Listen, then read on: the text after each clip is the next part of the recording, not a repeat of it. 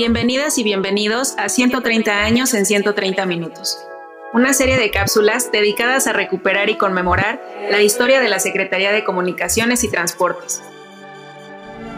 Hoy hablaremos sobre la red troncal de carreteras en las últimas tres décadas.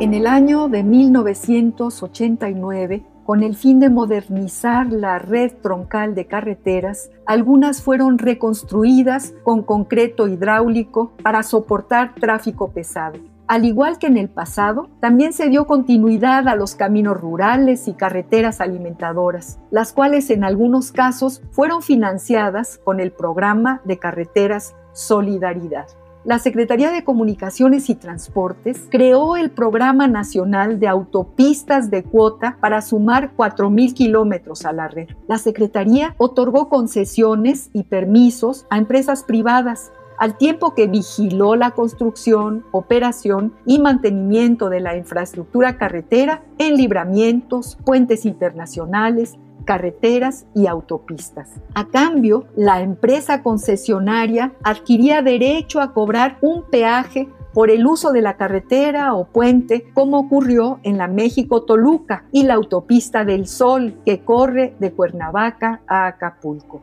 Tras la crisis económica de 1995, el sector privado no pudo continuar con sus tareas y sus concesiones fueron transferidas a la Secretaría de Comunicaciones y Transportes mediante caminos y puentes federales de ingresos y servicios conexos, CAPUFE, organismo descentralizado que comenzó a administrar una parte de la red de caminos de cuota, algunos puentes y otras concesiones. Desde entonces, la SCT asumió la construcción, modernización y mantenimiento de la red de carreteras federales, así como de autopistas y los más de 393 mil kilómetros de infraestructura carretera en toda la República, incluyendo la red rural, carreteras alimentadoras, estatales y brechas.